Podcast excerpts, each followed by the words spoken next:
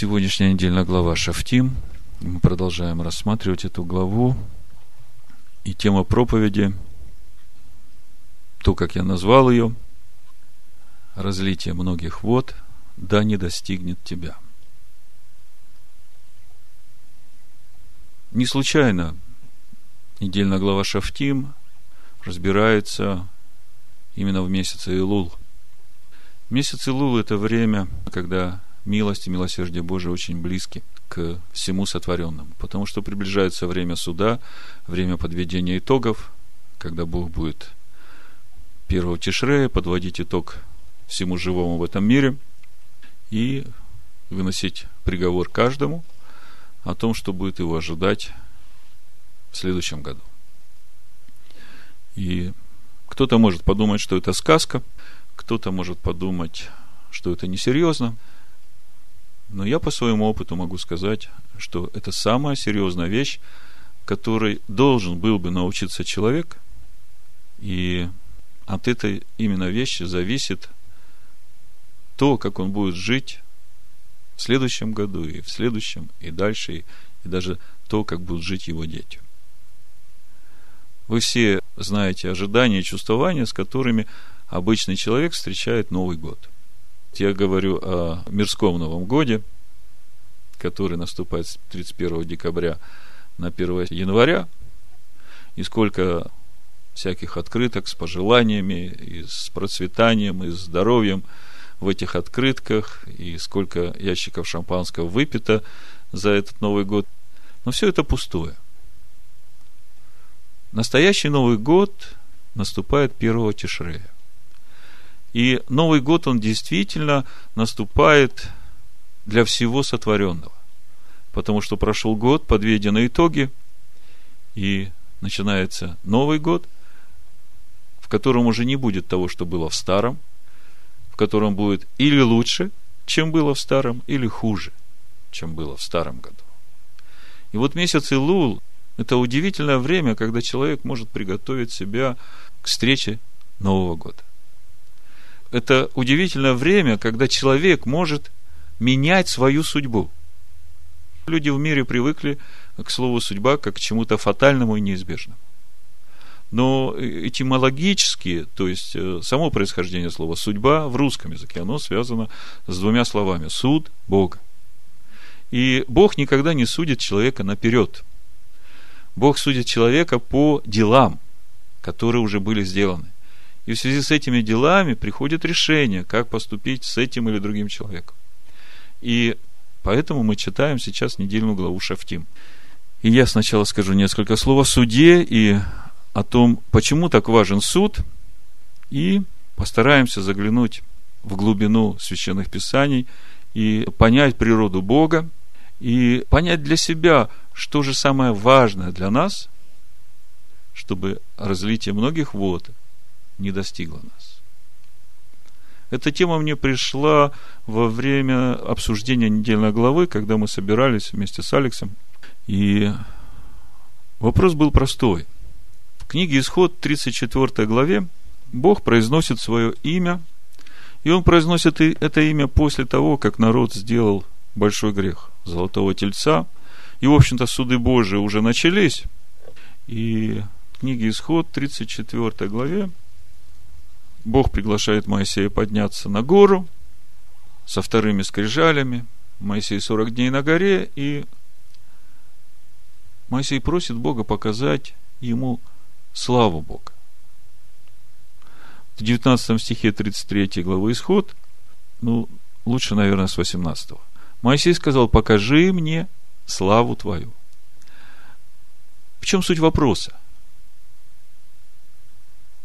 Что значит покажи мне славу твою?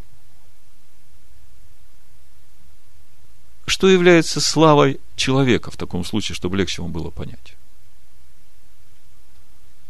Но я не говорю о той славе, которую увековечивают памятниками.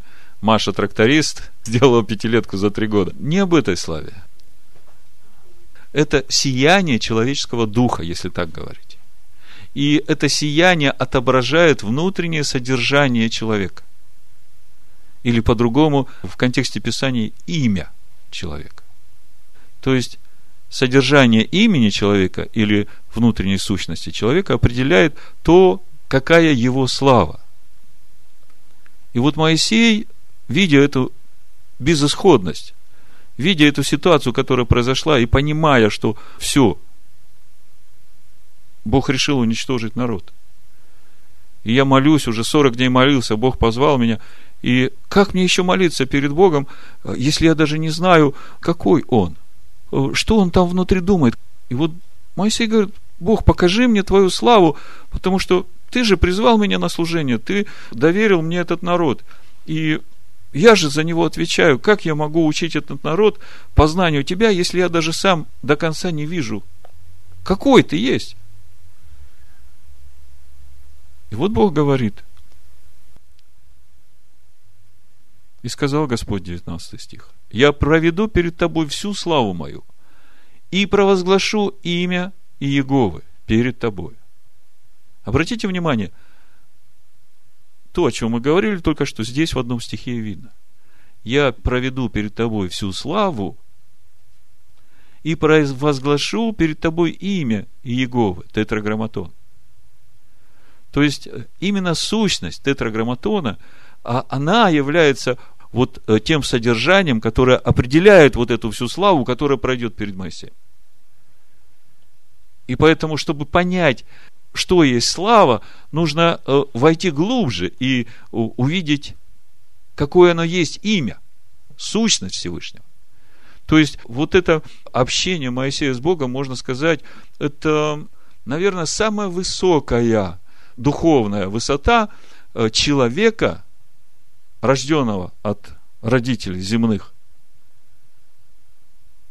Когда человек вот был способен увидеть эту славу и услышать это имя, познать его и раскрыть его людям. И кого помиловать? Помилую. И кого пожалеть? Пожалею. Это 19 стих. То есть Бог говорит Моисею, я вижу твое отчаяние, я понимаю желание твоего сердца. И я на твоей стороне поднимайся, я тебе покажу, какой я есть, и когда ты увидишь, ты поймешь, что тебе надо делать. Моисей поднимается на гору, и в 34-м мы читаем, пятый стих, «И сошел тетраграмматон в облаке, и остановился там близ его, и провозгласил имя тетраграмматона. И прошел тетраграмматон пред лицом его, и провозгласил – Господь, Господь, Бог человеколюбивый и милосердный, долготерпеливый и многомилостивый и истинный, сохраняющий милость в тысячу родов, прощающий вину и преступление и грех, но не оставляющий без наказания наказывающий вину отцов в детях и в детях детей до третьего и четвертого рода. Моисей это услышал, и первое, что он сделал, тот час пал на землю и поклонился Богу и сказал, если я приобрел благоволение в очах твоих, владыка, то да пойдет владыка посреди нас, ибо народ сей жестоковыен, прости беззакония наши и грехи наши, и сделай нас наследием Твоим. Вы знаете, если посмотреть на глубину, духовную глубину происходящего здесь процесса, то можно получить все ответы на то, уже здесь, что нужно человеку для того, чтобы разлитие многих вод не достигло его.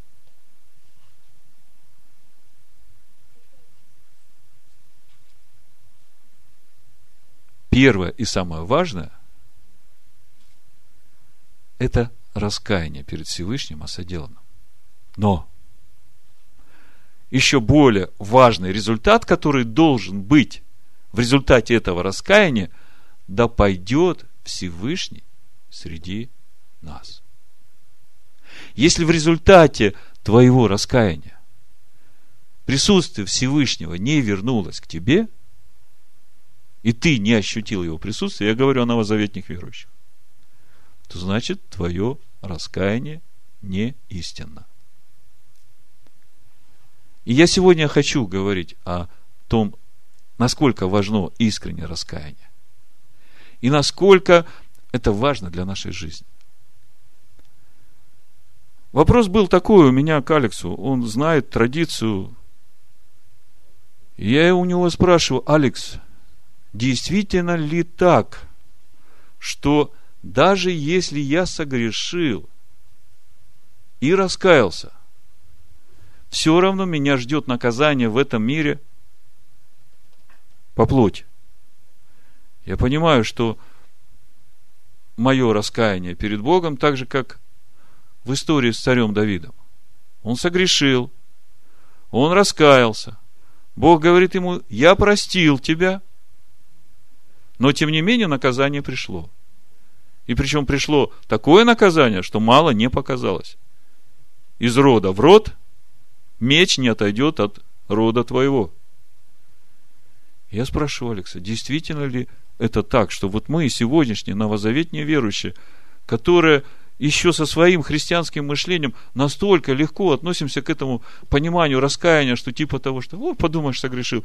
Ну, что, сейчас вечером стану в молитве, покаюсь, и все будет хорошо. И ничего не произойдет.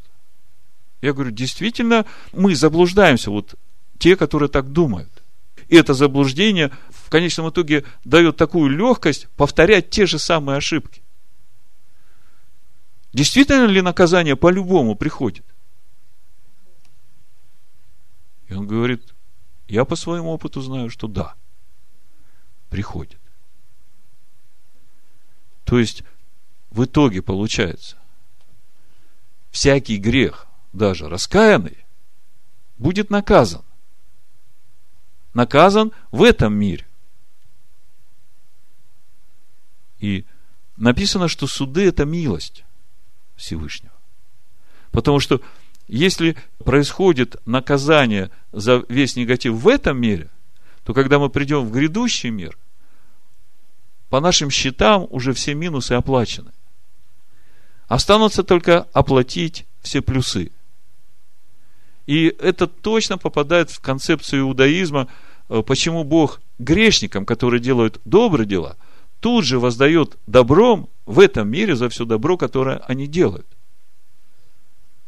Все по той же простой причине, чтобы когда они придут на суд, по всем плюсам, по всему добру уже было заплачено, и останется воздаяние только по пинусам. И это озеро огненное во веки веков. Для меня, значит, его э, аргументация была очень убедительной, но дух мой не соглашался. И ночью в духе, во сне мне приходит этот стих. Зато помолится тебе каждый праведник, и разлитие многих вод не достигнет его. И вы знаете, я за это ухватился, как за э, что-то такое, что мне давало какую-то надежду не за все получать в этом мире из того, что я сделал плохого. И я вот решил исследовать этот вопрос поглубже, и я хочу вам рассказать, к чему я пришел. Ну, во-первых, о судьях. Недельная глава начинается, 16 глава 18-20. Я прочитаю, вы уже, наверное, читали. Начинается так. Во всех жилищах твоих, которые Господь Бог твой даст тебе, поставь себе судей и надзирателей по коленам твоим, чтобы они судили народ судом праведным. Не извращай закона, не смотри на лица и не бери даров. Ибо дары ослепляют глаза мудрых и превращают дело правых. Правды, правды ищи, дабы ты был жив и овладел землею, которую Господь Бог твой дает тебе. Вообще вся эта недельная глава, она э, об устройстве еврейского государства. Об устройстве государства, которое должно жить по законам Бога. И отличительная черта еврейского общества от всех других обществ в том, что там, где есть еврейская община, там всегда присутствует суд – и когда я об этом размышлял, мне сразу вспомнили слова апостола Павла, который говорит, давайте откроем 1 Коринфянам, 5 глава, 6 стиха. Нечем вам хвалиться. Разве не знаете, что мало закваска квасит все тесто? Итак, очистите старую закваску, чтобы быть вам новым тестом, так как вы бесквасны, ибо Песах наш, Машех, заклан за нас. Другими словами, то, что Машех заклан за нас, уже сделал нас бесквасным. Посему станем праздновать не со старой закваской, не с закваской порока и лукавства, но со пресноками чистоты и истины. Я писал вам в послании не сообщаться с блудниками. Впрочем, не вообще с блудниками мира сего, или лихаимцами, или хищниками, или идолослужителями. Ибо иначе надлежало бы нам выйти из мира. Но я писал вам не сообщаться с теми, кто, называясь братом, остается блудником, или лихаимцем, или идолослужителем, или злоречивым, или пьяницей, или хищником, с таким даже и не есть вместе. Ибо что мне судить внешних, не внутренних ли вы судите? Внешних же судит Бог. Итак, извергните развращенного из среды вас. Так вот, возвращаясь к сегодняшней недельной главе, Бог говорит, поставьте судей во всех жилищах ваших. И я говорю, что отличительная черта еврейского устройства общества и отличительная черта всякой Божьей общины в том, что судьи находятся внутри самой общины. И эти судьи, они обязаны производить суд Божий. И, как правило, в общинах, которые поместные, всегда суд производят те, которые поставлены учить народ закону Бога. И в Писаниях об этом есть, я не буду сейчас глубоко вникать в это. Если кому надо, я покажу. Так вот, внешних судит Бог, а внутренних судим мы. Но судим не по плоти, а даем место суду Божьему. Потому что суд – дело Божие. И поэтому нужно оставаться в истине. Так вот, когда мы об этом э, говорили, у нас возник такой вопрос еще дополнительно ко всему. Почему, когда Каин согрешил, Бог сказал ему приговор, изгнал его от лица своего и наложил на него такое на табу, как печать. Тот, кто тронет Каина, тому будет в семь раз больше. И возник такой вопрос. А что это за суд такой у Бога, что уже того, кого осудил Бог, нельзя трогать? И когда я над этим размышлял, я вдруг увидел, что когда мы судим внутри общины, мы судим именно с той целью, чтобы принести очищение человеку. И всякий суд, он предназначен для очищения. Я сейчас прочитаю, что Рыба Шнейрсон пишет. А когда касается внешних, то внешних мы не судим. И уже то состояние, в котором они сейчас находятся, это уже есть результат суда Божьего, и глядя на это, мы никак не должны прибавлять. Знаете, иногда, вот когда видишь, что люди какое зло делают, да, и невольно начинаешь думать, какие они плохие там, да как они могут там, и начинаешь их судить, да? Если мы поймем, что их поведение – это уже слепота, заблуждение, это уже результат Божьего суда, который превышает или переполняет уже их чашу, меру беззакония, то тогда мы на это все начнем смотреть другими глазами. Мы должны четко сделать разницу. Внешних судит Бог – и мы не должны прибавлять уже к этому суду не грамма. Единственное, что у нас к этому суду взывание о милосердии Бога к этим людям, потому что мы какое-то время назад были там же. И мы ничем не лучше их. И то, что мы сейчас здесь и учимся идти путем жизни, который с каждым годом делает нашу жизнь спокойнее, чище, радостнее, светлее – это не наша заслуга. Значит, внешних судит Бог, И мы не имеем права осуждать их. Потому что они уже несчастны тем. Скажите, вот Каин сделал убийство, да? Своего брата. И по законам Торы ему смерть. А Бог его приговаривает к пожизненному скитанию. И вот подумайте, человек, который впервые совершил такой грех, ему Бог приговаривает всю оставшуюся жизнь ходить с этим и жить с этим. Как вы думаете, легко человеку с этим жить?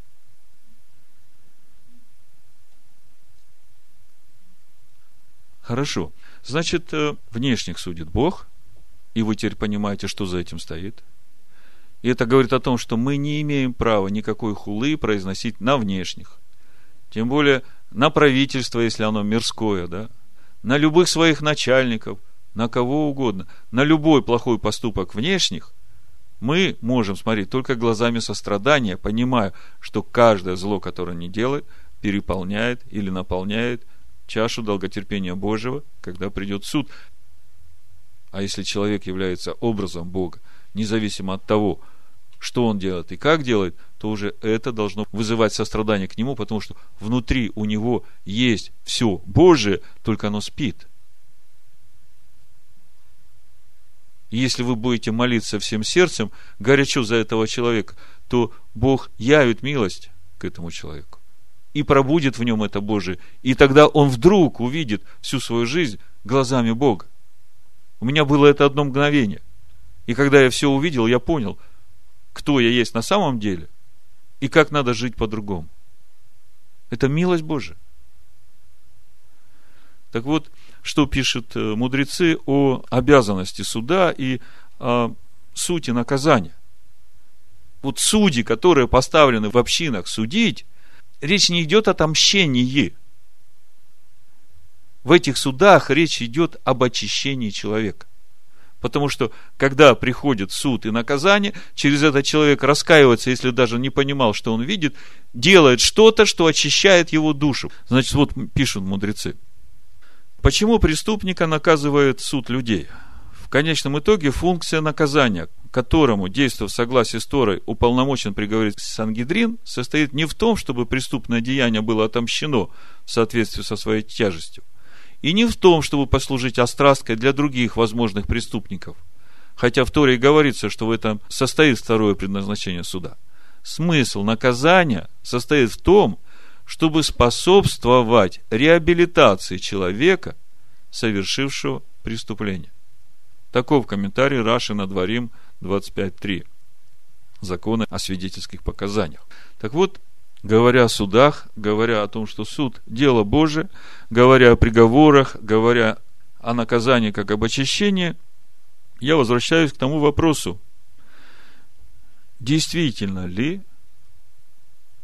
это неизбежно, что всякий грех может быть прощен, но не оставлен без наказания. И я просто начал смотреть на примеры в Писаниях. И вот что я увидел. Давайте мы тоже посмотрим вместе, и каждый из нас что-то увидит и решит для себя.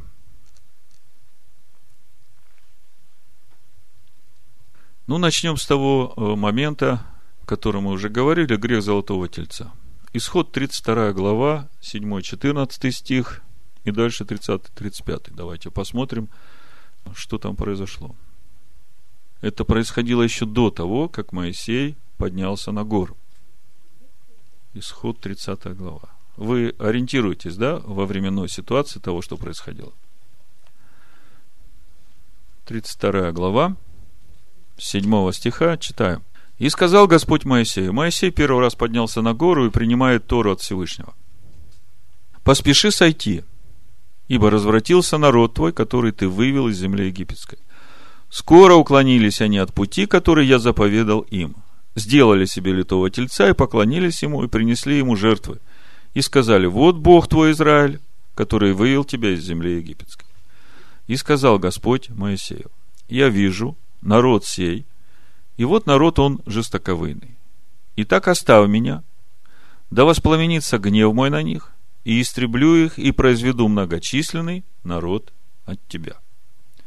Но Моисей стал умолять Господа Бога своего и сказал, да не воспламеняется, Господи, гнев твой на народ твой, который ты вывел из земли египетской, силой великой, рукою крепко. Чтобы египтяне не говорили, на погибель он вывел их, чтобы убить их в горах и истребить их с лица земли. Обрати пламенный гнев твой и отмени погубление народа твоего. Вспомни Авраама, Исаака и Израиля, рабов твоих, которым ты клялся собою, говоря, умножаю, умножу семя ваше, как звезды небесные, и всю землю сию, о которой я сказал вам, дам семени вашему, и будут владеть вечно. 14 стих. И отменил Господь зло, о котором сказал, что наведет его на народ свой. То есть речь шла о том, что будет полностью истреблен весь народ. И дальше, э, после молитвы Моисея, Бог отменяет это. И в 30-35 стихе мы читаем в этой же главе. На другой день сказал Моисей народу, вы сделали великий грех, и так я взойду к Господу, не заглаживали греха вашего. И возвратился Моисей к Господу и сказал, о, народ сей сделал великий грех, сделал себе золотого Бога, прости им грех их, и если нет, то изгладь меня из книги твоей, в которую ты вписал. Господь сказал Моисею, того, кто согрешил передо мною, изглажу из книги моей. Итак, иди, веди народ сей, куда я сказал тебе. Вот ангел мой пойдет перед тобою, и в день посещения моего я посещу их за грех их. И поразил Господь народ за сделанного тельца, которого сделал Аарон. Интересная ситуация. Чуть выше читаем, Бог отменил зло, и вместе с тем дальше мы читаем, поразил Бог народ. В чем же разница между тем, что Бог сказал и отменил, и тем, что произошло?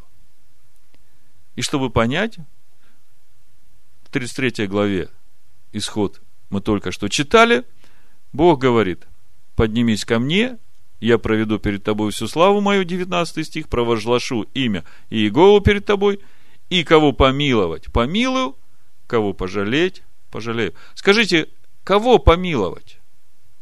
Если речь идет о помиловании, то это понятно, что уже речь идет о людях, которые согрешили –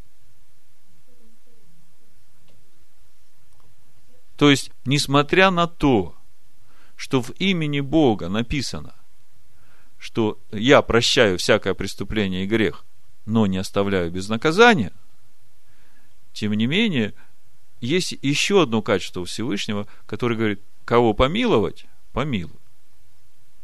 Кого пожалеть, пожалею. И давайте теперь вот об этом чуть больше. Поговорим. Следующий пример –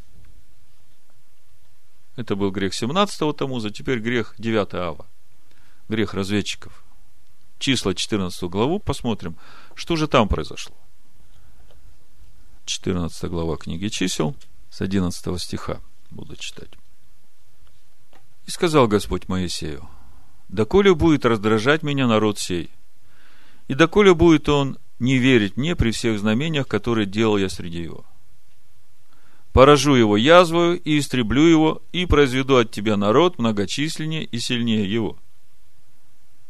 Но Моисей сказал Господу, услышат египтяне, из среды которых ты силой твоей вывел народ сей, и скажут жителям земли сей, которые слышали, что ты, Господь, находишься среди народа сего, и что ты, Господь, даешь им видеть себя лицом к лицу, и облако твое стоит над ними, и ты идешь перед ними днем в столпе облачном, а ночью в столпе огненном, и если ты истребишь народ сей как одного человека, то народы, которые слышали славу твою, скажут, Господь не мог ввести народ сей в землю, которую он с клятвой обещал ему, и потому и погубил его в пустыне.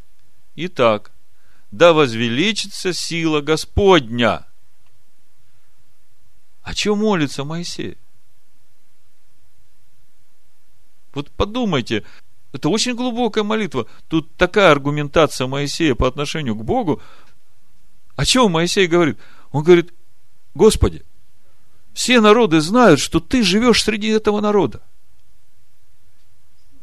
Твое присутствие там постоянно, и если ты их убьешь, так народы подумают, что ты не справился с этим народом. Так какой же ты всемогущий Бог, если ты с таким народом не справился? Господи, пусть Твоя сила возвеличится, чтобы они преклонились перед Тобой, Господи, чтобы их естество стало Твоим. Вы чувствуете, о чем молится Моисей? И так-то возвеличится сила Твоя, Господи. Ты же сказал, говоря, Господь долго терпелив и много милостив, прощающий беззаконие и преступления, но не оставляющий без наказания, но наказывающий беззаконие отцов в детях до третьего и четвертого рода. Прости грех народу всему по великой милости Твоей, как Ты прощал народ сей от Египта до селя, и сказал Господь Моисею, прощаю по слову Твоему. Простил? Простил. И тут же читаем дальше. 21 стих. Но жив я, и славы Господней полна вся земля. Все, которые видели славу мою и знамения мои, сделанные мною в Египте и в пустыне, и искушали меня уже десять раз, и не слушали гласа моего, не увидят земли, которую я с клятвой обещал от самых, все раздражавшие меня не увидят ее. Простил, но без наказания не оставил. Но раба моего Халева за то, что в нем был иной дух, и он совершенно повиновался мне, введу в землю, в которую он ходил, и семя его наследует ее. Ну вот она кульминация, значит, этого момента. И что я хотел еще по этому поводу сказать? Это конец этой главы, где мы читаем 39 стих и дальше. «И сказал Моисей слова сии перед всеми сынами Израилевыми, и народ сильно опечалился». Речь идет об этом приговоре. «И вставший рано поутру, смотрите, народ опечалился, да? Вы чувствуете разницу между тем, опечалиться и раскаяться? Разница большая. И вставши рано поутру, пошли на вершину горы, говоря, вот мы пойдем на то место, о котором сказал Господь, ибо мы согрешили. То есть народ понимает, что он согрешил. Народ понимает, что это плохо для него, и опечалился. И что народ решает? Ну, раз мы поступили первый раз неправильно, мы пойдем исправим сейчас эту ошибку. В общем-то, вполне логичное желание, если бы перед этим присутствовало еще что-то. И мы сейчас прочитаем что. 41 стих. Моисей сказал, для чего вы приступаете по велению Господня, это будет безуспешно, не ходите, ибо нет среди вас Господа. И вот мы опять возвращаемся к этому главному ключу раскаяния. Мы очень часто бежим исправлять свои грехи и исправлять свои ошибки – но прежде чем бежать это делать, нужно сделать что-то очень важное. И не случайно здесь, после 14 главы, идет 15 глава, которая как бы разрезает все эти исторические события и дает законы всесожжения и законы принесения жертв за грех. То, что возвращает присутствие Бога. Не ходите, не будет у вас успеха, ибо нет среди вас Бога. Поэтому я хочу сказать, что главное, что не позволит разлитию многих вод достигнуть нас, если мы даже согрешив, раскаемся так, и пойдем исправлять дела так, что присутствие Бога будет с нами. Спасает нас от разлития вот многих присутствие Бога в нас.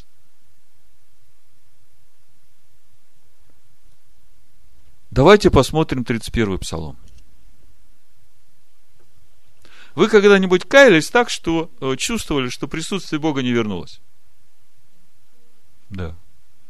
Давайте почитаем 31 псалом, и вы сейчас увидите этот псалом совсем другими глазами. Вот учитывая все, что я вам рассказал, вы его увидите совершенно по-другому.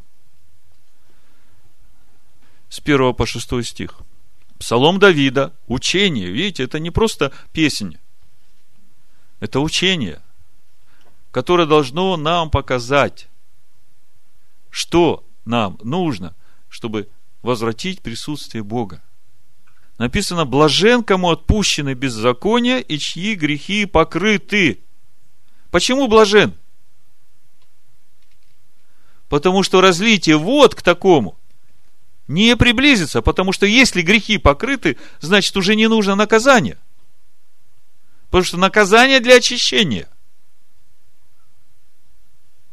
Блажен человек, которому Господь не вменит греха, и в чем духе нет лукавства. Вы видите, с чем связано блаженство? Господь не вменяет греха человеку, в чем духе нет лукавства. Вы видите, беззаконие отпущены, грехи покрыты, и тогда, значит, не за что наказывать. Кого помиловать? Помилую. Кого пожалеть? Пожалею. Господи, как мне быть среди этих блаженных? Кому отпущены беззакония и чьи грехи покрыты? В чьем духе нет лукавства?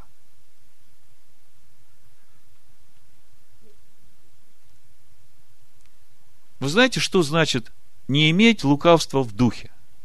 Ну, вот пришел ты, включил телевизор, ну так, 8 часов пробыл на служении, с утра читал, молился, Господи, ну я хочу немножко для себя теперь вот душой отдохнуть. И начинаешь смотреть там какую-то ерунду, которая твою душу засоряет, и потом вечером становишься на молитву и чувствуешь, что-то не то. Вот с утра был такой чистый, а вот теперь. И ты стоишь, говоришь, Господи, ну прости меня, я вот расслабился, посмотрел вот это вот. Ну прости мне это. И в этой молитве о прощении нет ни момента раскаяния такого, что вслед за этим раскаянием идет решение, что ты больше так никогда не будешь делать. Это такая дежурная поверхностная фраза, которая как бы на сегодняшний день. А завтра будет все так же. Вот это и есть лукавство в духе. Так вот, продолжение. 31 псалом. «Когда я молчал, обветшали кости мои от вседневного стенания моего. Ибо день и ночь тяготела надо мною рука твоя. Свежесть моя исчезала, как в летнюю засуху. То есть, когда ты остался без Бога, потому что ты согрешил, и ты при этом молчишь и не открываешь свое сердце, свежесть твоя исчезает, потому что тяготеет на тебе рука Всевышнего. Но я открыл тебе грех мой и не скрыл беззакония моего. Я сказал, исповедую Господу преступления мои, и ты снял с меня вину греха моего. Смотрите, если человек искренне исповедует, мы сейчас будем говорить о законах Чувы, о той настоящем покаянии, которое ждет от нас Бог. И ты снял с меня вину греха моего. И вот дальше шестой стих, это то, как я назвал сегодняшнюю проповедь. Зато помолится тебе каждый праведник. Скажите, в какой момент он стал праведником? когда Господь снял с меня вину греха моего. Зато помолится тебе каждый праведник во время благопотребное. А когда время благопотребное? Всякий раз, когда ты согрешаешь, это и есть то время благопотребное, когда ты должен сразу вот разрешить эту ситуацию. Если ты помедлишь и будешь ждать, когда юность твоя и свежесть твоя исчезнут, и приткнешься через суету и обилие работ, и тогда возопьешь, то зачем себя доводить до такого состояния? Зато помолится тебе каждый праведник во время благопотребное, и тогда разлитие многих вод не достигнет его. Вот чтобы привести вам в качестве примера такого глубокого раскаяния из Писаний, мне хотелось бы вам э, рассказать о царе Манасе. Вы знаете, кто такой Манасе? Это сын царя Изеки. Царя Изекию вы знаете. Так вот, э, давайте посмотрим, что сделал Манасия. Ну, может быть, второй паралипоменон, 33 глава с первого стиха по 17, наверное, буду читать. Удивительное место в Писаниях. 12 лет был Манасия, когда воцарился, и 55 лет царствовал в Иерусалиме. Это, наверное, самое длинное царство из всех царей. Самое длинное царство. Давид 40 лет царствовал. Соломон тоже 40 лет. Смотрите, 12 лет был Манасия, когда воцарился, и 55 лет царствовал в Иерусалиме. И делал он неугодное в очах Господних, подражая мерзостям народов, которых прогнал Господь от лица сынов Израилевых. И снова построил высоты, которые разрушил Езекия. Вы знаете, Езекия – это тот царь, который сжег Нихуштана за то, что народ стал поклоняться этому медному змею, которого Моисей сделал в пустыне. Езекия разрушил все статуи, все жертвенники, которые там народ понаделал. То есть он как бы привел народ более-менее уже в состояние жизни с Богом. И тут приходит его сын, и начинается вот опять. И снова построил высоты, которые разрушил языки отец его, и поставил жертвенники Валаам, и устроил дубравы, и поклонялся всему воинству небесному и служил ему. И соорудил жертвенники в доме Господнем, о которых сказал Господь, в Иерусалиме будет имя мое вечно и соорудил жертвенники всему воинству небесному на обоих дворах дома Господня. Вы представьте, на храмовой горе, на обоих дворах дома Господня стоят жертвенники, которым приносят жертвы всему воинству небесному. Он же проводил сыновей своих через огонь в долине сына Эномова, и гадал, и ворожил, и чародействовал, и учредил вызывателя мертвецов, и волшебников. Много делал неугодно в очах Господа к прогневлению его и поставил резного идола, которого сделал в Доме Божьем, о котором говорил Бог Давиду и Соломону, сыну его, в доме сем и в Иерусалиме, который я избрал, из всех колен Израилевых, я положу имя мое навек. И вот он в этом доме ставит идола. А Бог говорит, что я там поставлю имя мое навек. И не дам впредь выступить ноге Израиля из земли сей, которую я укрепил за отцами их, если только они будут стараться исполнять все, что я заповедал им по всему закону и уставам и повелениям, данным рукою Моисея. Обратите внимание, по всем уставам и повелениям, которые я заповедал, рукою Моисея.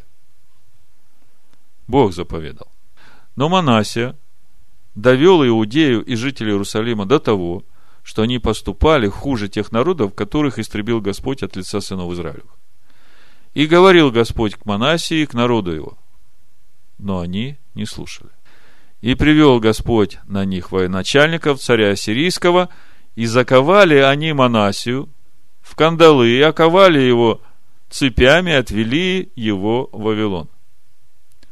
И в тесноте своей он стал умолять лицо Господа, Бога своего, и глубоко смирился. Вот это вот подчеркните. Потому что здесь очень много глубоко смирился перед Богом отцов своих. Представьте, весь народ ввел в грех, осквернил храм. Пришел царь ассирийский и отвел его в Вавилон в плен, в тюрьму, сковал. Он смиряется. 13 стих. И помолился ему, и Бог преклонился к нему, и услышал моление его, и возвратил его в Иерусалим на царство его. И узнал Манасия, что Господь есть Бог. Скажите, за идолопоклонство по Торе какое наказание? Смерть. И тем не менее, Манасия в плену, в цепях, глубоко смирился. И Бог его возвращает. Не просто выпускает из темницы, там, возвращает его на царство. И узнал Манася, что Господь есть Бог. Чем раскаялся Манася? Сегодняшняя недельная глава говорит о том, что у царя должен быть свой свиток Торы. Вы читали, знаете, да?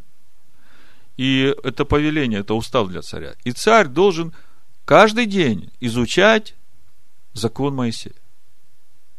Интересный комментарий, где написано, чтобы у царя был свой свиток Торы, есть э, написано, что в отличие от всего народа, который жил устными комментариями, то есть не у всех были свитки Торы в народе. Вы понимаете, что это трудоемкая работа была тогда, когда не было печатных станков, переписывалось от руки специальными людьми, сеферы назывались, которые очень тщательно, э, с молитвой и в чистоте, с миквой писали буква за буквой, переписывали свитки Торы.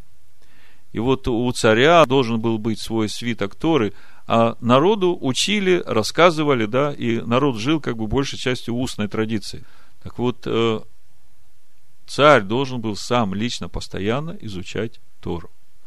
И когда мы читаем о Иисусе Навине, когда переходит к нему власть от Моисея, Бог ему говорит в первой главе книги Иисуса Навина, вот поучайся в этом законе день и ночь, и тогда все твои предприятия будут успешны. Не уклоняйся ни направо, ни налево. То есть для царей это закон. И вот этот Манасия, он царь иудейский, он, он вроде этих царей. Это же для него эти законы. То есть, когда мы читаем, что Манасия глубоко смирился, да, и раскаялся перед Богом, то мы должны понимать, что суть этого покаяния – это возвращение на путь, который заповедал Всевышний своему народу. И что за этим стоит? За этим стоит соблюдение всего того, что заповедал Бог. Вы понимаете? 14 стих. После того построил внешнюю стену города Давида в Манасе на западной стороне Геона. 15 стих. «И не зверь чужеземных богов, и идола из дома Господня, и все капища, которые соорудил на горе дома Господня в Иерусалиме, и выбросил их за город.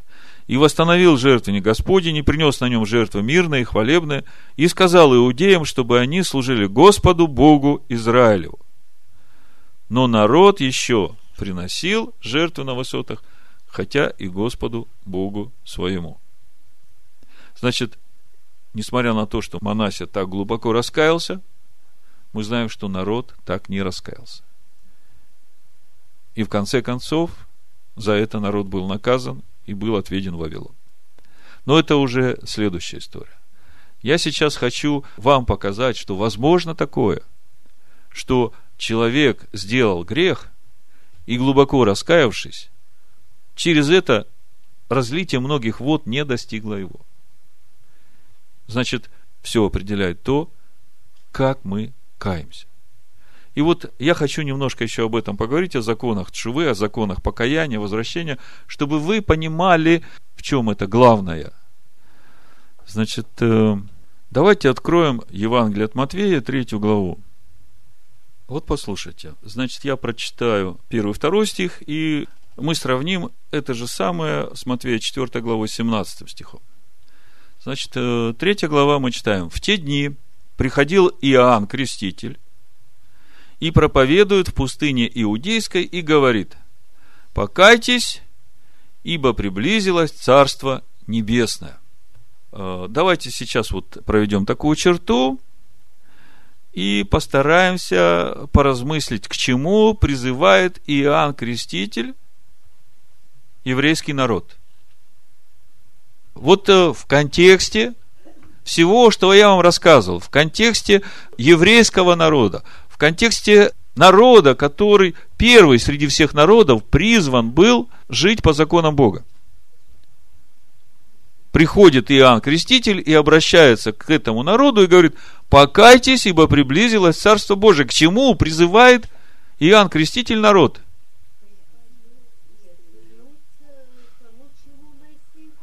Вернуться к тому, к чему Моисей заповедал. К жизни по заповедям, законам Бога. Вы согласны со мной? То есть, суть фразы «покайтесь, ибо приблизилось Царство Божие» подразумевает возвращение человека на тот путь, который Бог заповедал через Моисея, как мы только читали про Монасию. Чтобы слушались тех законов и заповедей, которые я дал через Моисея. Покайтесь, ибо приблизилось Царство Божие. Вы понимаете, в чем суть этого призыва? Теперь читаем в 4 главе в 17 стихе.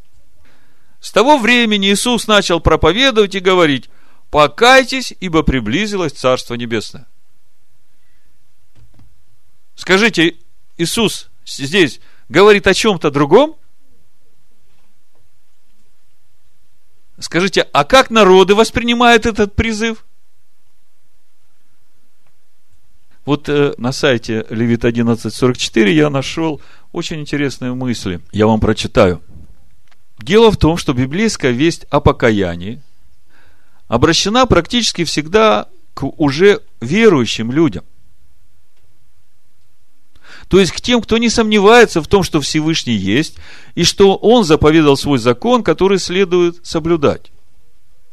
Поэтому такое покаяние – это возвращение назад к Богу, от которого отошли, и возвращение к исполнению Торы.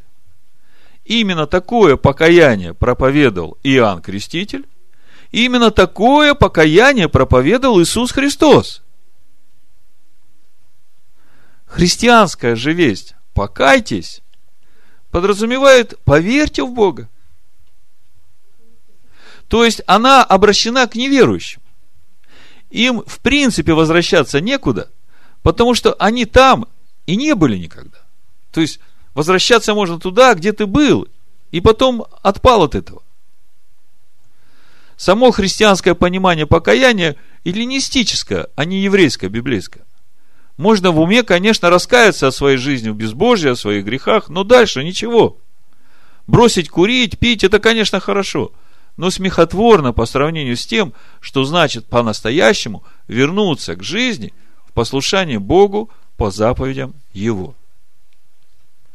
Истинного покаяния не может быть там, где нет четкого понимания, что есть грех. А грех это есть преступление перед заповедью. Если ты не знаешь закон Бога, то как ты можешь искренне раскаяться в своем преступлении против закона Бога? Другими словами, каяться способен только взрослый, сформированный моральными принципами, я бы добавил, знающий законы Всевышнего человек. Если же этого нет, то нужно сначала вернуться на эту стадию детства, когда всему человека учат как ребенка, и поэтому Иешуа говорит, истинно, истинно говорю вам, Матвея 18.3, если не обратитесь и не будете как дети – не войдете в Царство Небесное. О чем здесь Иешуа говорит? Вам надо вернуться вот в то состояние детское, когда вы всему учитесь и искренне всему верите. Именно поэтому в Галатах 3.24 написано, «Итак, закон был для нас где-то водителем ко Христу». Если ребенок научен правильно, то он уже не заблудится. И даже если он заблудится, то он знает, куда возвращаться.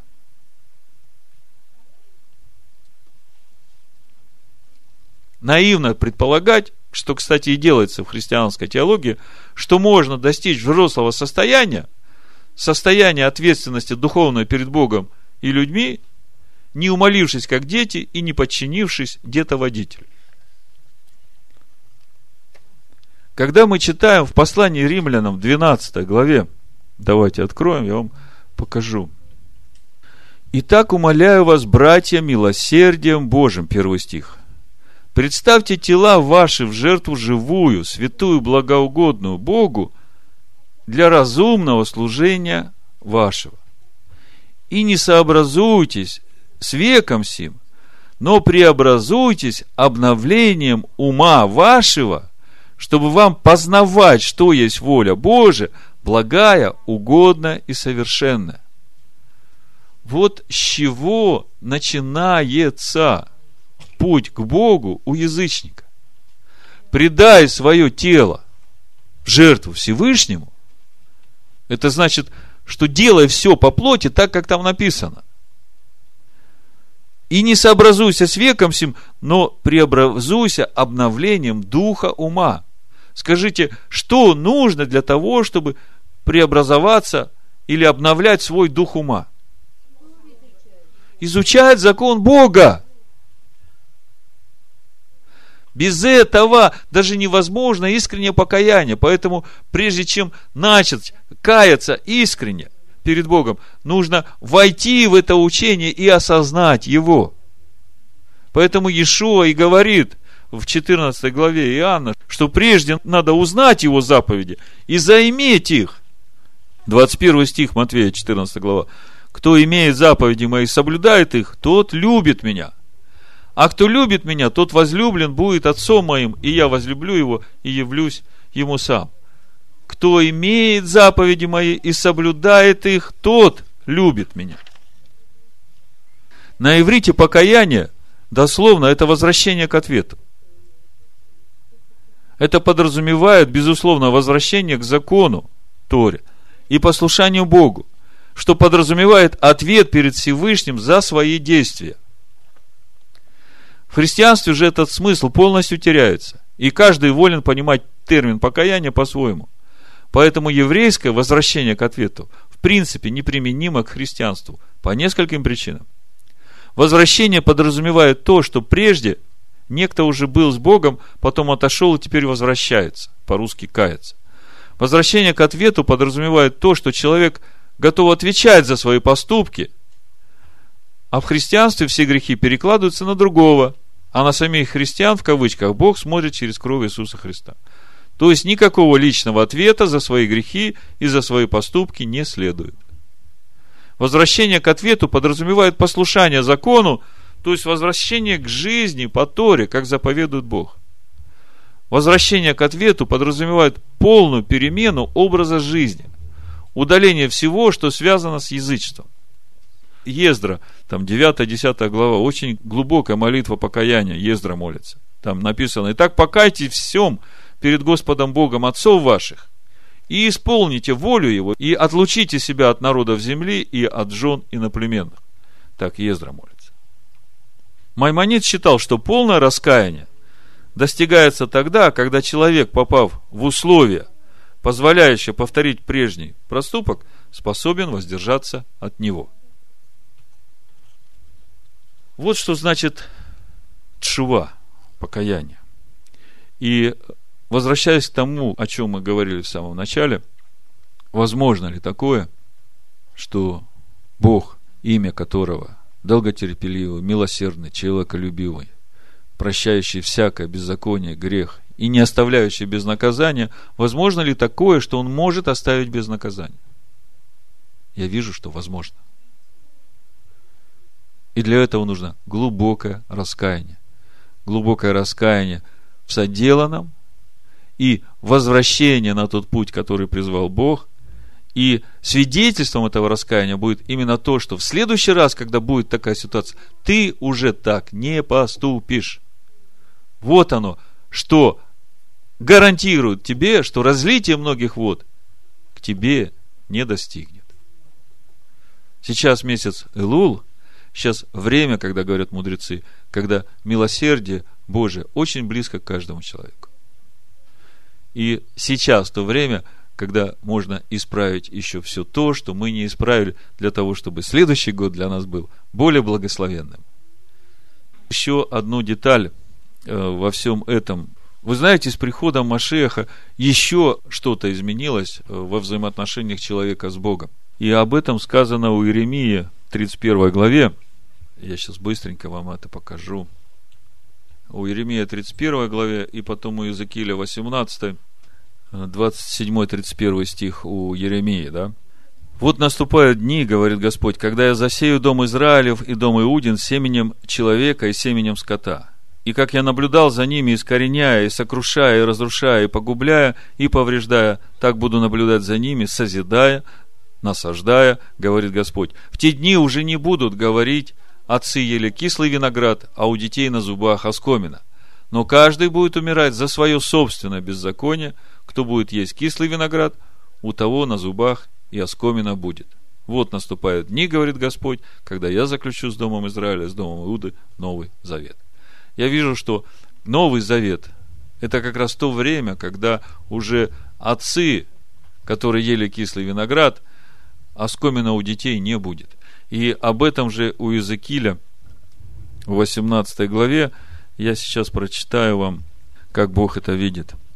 Вот смотрите, э, надо читать, конечно, всю главу с первого стиха, но я прочитаю только несколько стихов, чтобы сократить. Значит, 19 стих. Вы говорите, почему же сын не несет вины отца своего? Потому что сын поступает законно и праведно, все уставы мои соблюдает и исполняет их, он будет жив. Душа согрешающая, она умрет. Сын не понесет вины отца, и отец не понесет вины сына. Правда праведного при нем и остается, и беззаконие беззаконного при нем и остается. И беззаконник, если обратится от всех грехов своих, какие делал, и будет соблюдать все уставы мои, и поступать законно и праведно, жив будет, не умрет. И 32 стих. «Ибо я не хочу смерти умирающего, говорит Господь Бог, но обратитесь, тшува, покайтесь и живите». Конечно, придите домой, прочитайте всю 18 главу, очень благословенная глава Иезекииля, и вы увидите, что Бог действительно, кого помиловать, помилует, кого пожалеть, пожалеет, и блажены те, кому прощены грехи их и отпущены беззакония их, и в чем духе нет лукавства. Да будет так во имя Ишуа Мессии. Амин. Ишуа Мессии. Амин. Ишуа Мессии. Амин. Ишуа Мессии. Амин.